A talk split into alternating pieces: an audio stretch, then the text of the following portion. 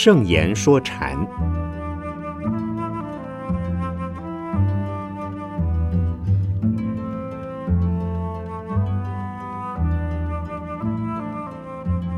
圣严法师著。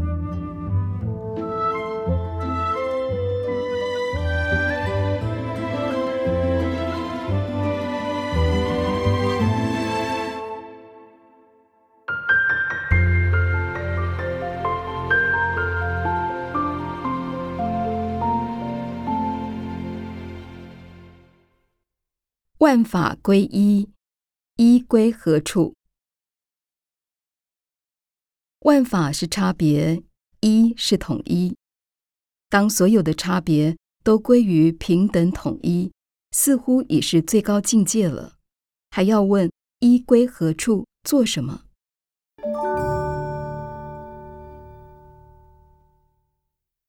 这是赵州禅师的语录。万法归一，一归何处？有人说前一句是归纳的，后一句是分析的；前一句是整体的，后一句是个别的。如果仅止于此，这是逻辑分析，而不是禅。佛经中是这么说的：万法是一切诸法，是千差万别、种种不同的现象。一是指本体或是全体，是完整的、统一的局面。不要把万法和一当成两样东西。从统一来看是一，从分析来看是一切。可是，一即一切，一切即一，这是佛法中所谓的万法不离一心，跟哲学上的本体不同。从一心中流露出千差万别，然后千差万别又回归一心。此心可以是烦恼心或智慧心。凡夫众生不断由种种思想观念而产生种种行为，以他的行为而感受果报，这是凡夫所处的世界，心生种种法生。若从菩萨或佛而言，菩萨心中有一切众生，众生都没有离开菩萨的心，那是智慧心和慈悲心，是广度众生。佛法是这么说的，但这是不是禅呢？不是，禅法是不立依法，既没有生死的烦恼法，也没有出生死的解脱法。如果把它们分成两节来看，这就是烦恼。真正解脱的人是既不怕生死，也不恋生死，所以没有依法和万法的问题。因此，若有人问禅师“万法归一，一归何处”，这位禅师若是德山，一定给他三十磅；若是赵州，他可能会答。庭前柏树子或麻三斤，万法归一，一归何处？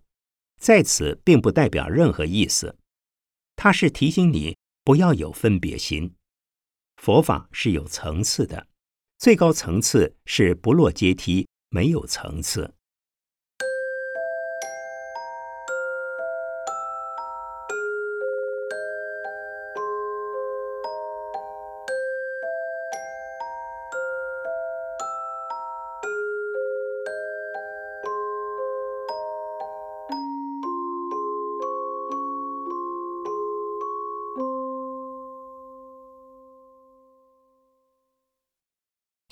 剑客，凌云智勤禅师看到桃花而悟道，因而写了这首偈子。三十年来寻剑客，几回落叶又抽枝。自从一见桃花后，直至如今更不疑。说他三十年来一直寻求开悟，可是都失败了。一直到那天，蓦地看到桃花，终于悟到，再也不迷惑了。桃花是大自然中一个很自然、很单纯的存在，就跟赵州禅师的庭前柏树子一样，虽然简单，却有使人开悟的力量。不过话说回来，绝大多数人看了一辈子的柏树和桃花，却一直没开悟，这区别在哪里呢？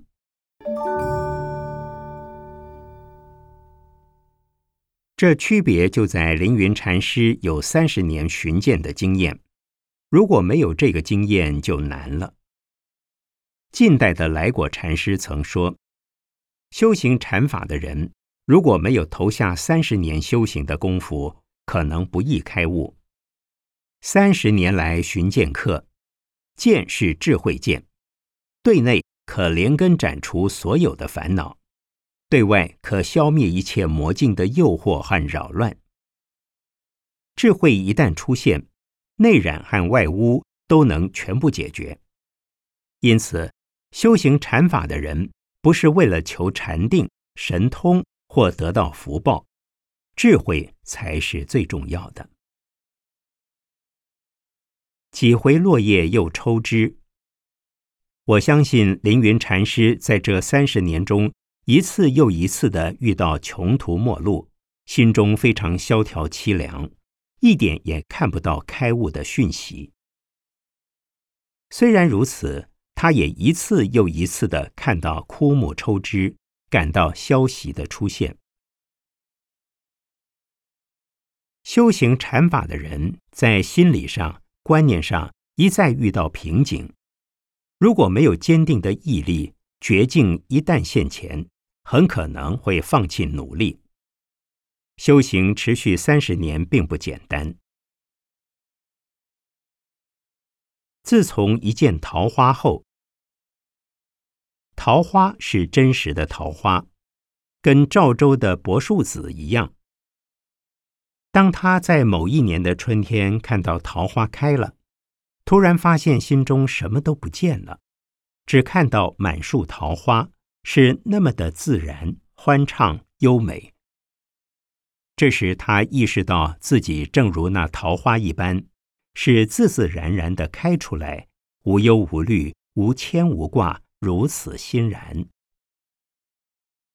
于是智慧现前，从那时一直到目前，再也不怀疑自己的悟境是不是够深，再也不怀疑自己是否真的有智慧。过去只是得到一点讯息、一点希望和反应，那并不是开悟。见到桃花才真正开悟。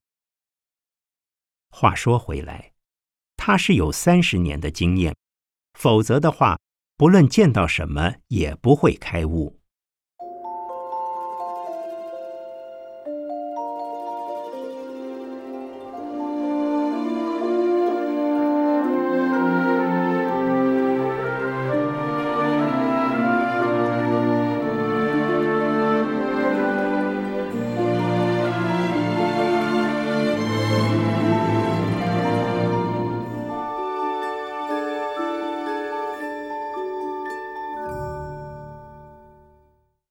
翠啄同时，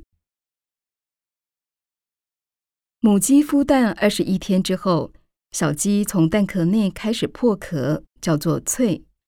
母鸡发现这个情况，而由外破壳，叫做啄。翠啄如果不同时进行的话，小鸡可能无法存活。翠啄同时这句话是如何用在修行上的呢？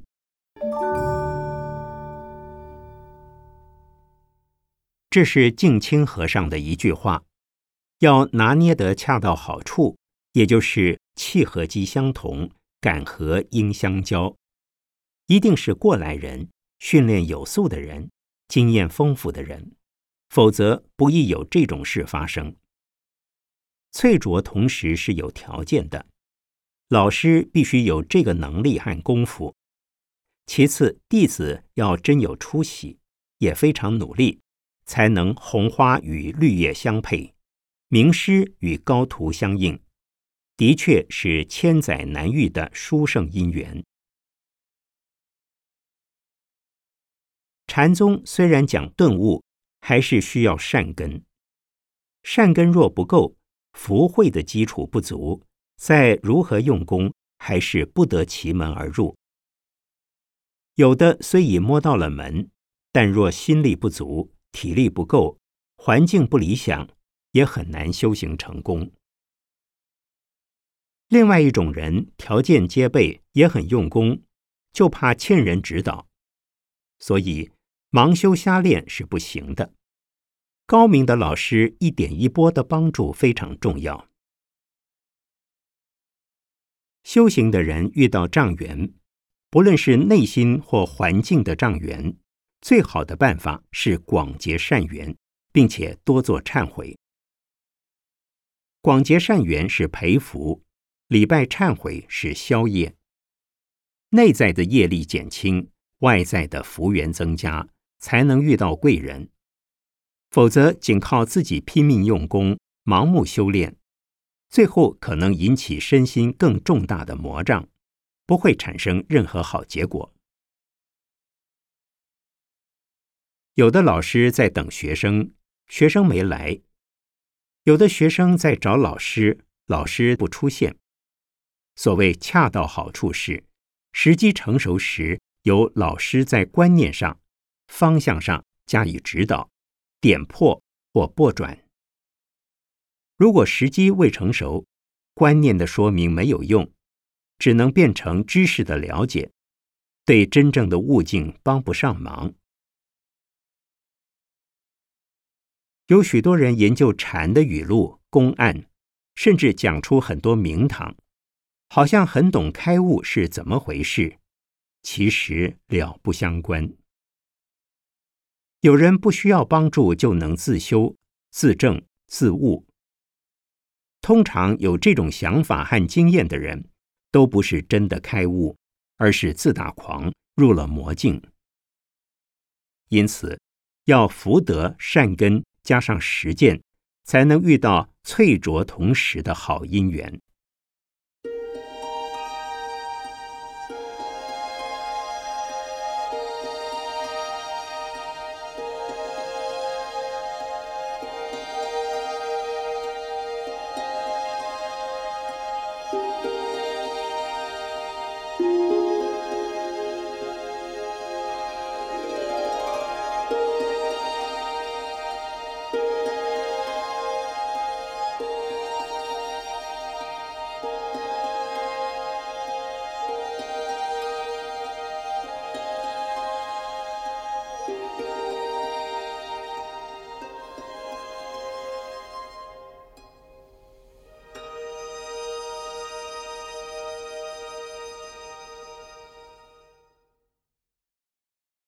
青山原不动。有人问凌云智勤禅师说：“如何出离生老病死？”禅师回答：“青山原不动，浮云任去来。”意思是不是说，生老病死即使如浮云一般来来去去，只要心中不受生老病死影响，就不会起烦恼了？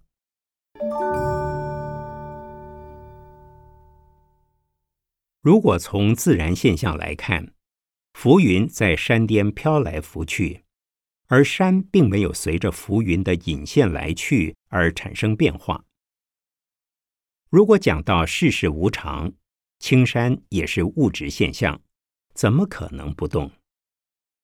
现在青山受到许多开发，一下子就不见了。不过，凌云禅师画中的青山指的是智慧的心，也可以说是开悟后的悟境，已经见到佛性本清净，具有不增不减、不生不灭的特质。不论众生在生死之中如何来来去去，忽而上天堂，忽而下地狱，在人间忽而受苦享乐，忽而造业犯罪。忽而行善增福，都是生死中的现象。虽然生与死、来与去都很明显，可是一定要知道，要肯定佛性人人本具。众生在烦恼时，虽然看不到智慧、福报和能力、能量，但并不等于没有。正如青山永远在那里，即使被浮云遮蔽，并不表示它不在了。一旦浮云消失，青山又出现了。其实并不是青山出现，而是因为浮云消失。浮云是指烦恼。生死的现象和众生的分别执着，就是由于这种分别执着的烦恼心态和心念，而使原来不动、从未消失的佛性和悟境没有显现出来。因此，一个悟后的人，在看前尘往事或芸芸众生时，都会有这种青山原不动，浮云任去来的观察和感受。一般人如果老是被困于自我的立场和观念中，失去理性和客观的标准，就会变得非常盲目。若能抛开主观的立场，为整体大局着想，听听别人的声音，看看别人在做些什么，需要什么，心中就会有不同的世界出现。所以，当主观变成客观时，虽不是开悟，但另一番新境界会使我们非常感动。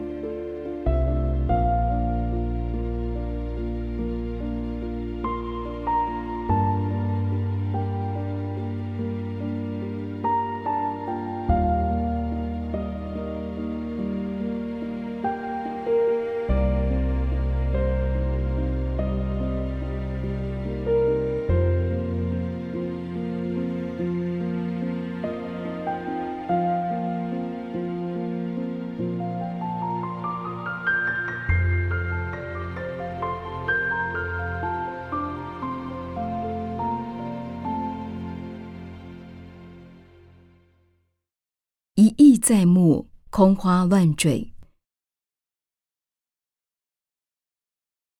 如果眼睛里生了一片薄膜，就会干扰视觉，看到很多虚幻不实的景象。同样的，我们心中如果有主观、偏见、成见、执着这些东西，也会把环境错看、误看，产生不必要的困扰和烦恼。一意在目，空花乱坠。这句禅语的意义是这样吗？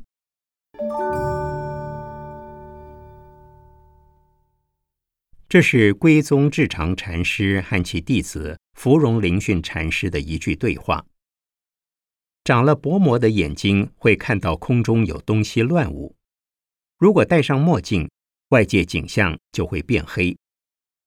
其实这都不是外界的东西有变化，而是我们的眼睛生病或有色眼镜所引起的。众生在未开悟之前都是这种情形。意是我们心中的盲点或观念上、心理上的自我执着。每个人都习惯由他自己的个性角度来看世间的人事物。十个人看同一个人，可能就有十种不同的判断和评语，因为每个人都有主观的我，甚至同一个人在不同的时间、心情下看同一个东西，也会有不同的判断。因此，只要我们心中还有一丝自我的、自私的、主观的意识存在，就看不到真正的那个东西。必须心中寸丝不挂，没有自我的预设立场，所看到的世界才是用智慧来关照的。智慧是绝对透明的，没有障碍的，没有自我的，是超越于主观和客观之上的，这就叫关照。心经中说，用般若智慧来照见人生现象。就能离开一切苦难。一意在目，空花乱坠。这两句话是点明修行禅法的人心中要如一点毛病也没有的眼睛才好。至于在日常生活乃至夫妻之间也是如此，多一分客观，少一分主观，就能多一分和谐谅解，少一分烦恼争吵。不要拿主观的自我来衡量他人，这是做人应该具备的修养。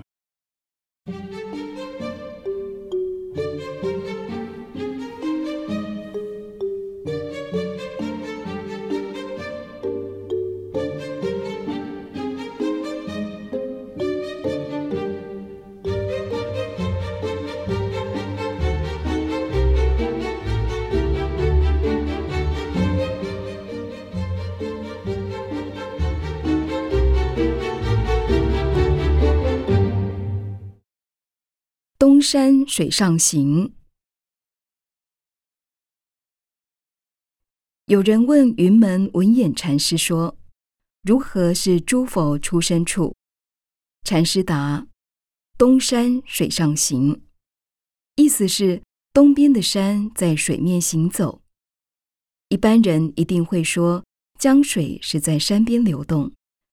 云门为什么要颠倒过来说？而他用这句话去回答那个问题，又似乎风马牛不相及。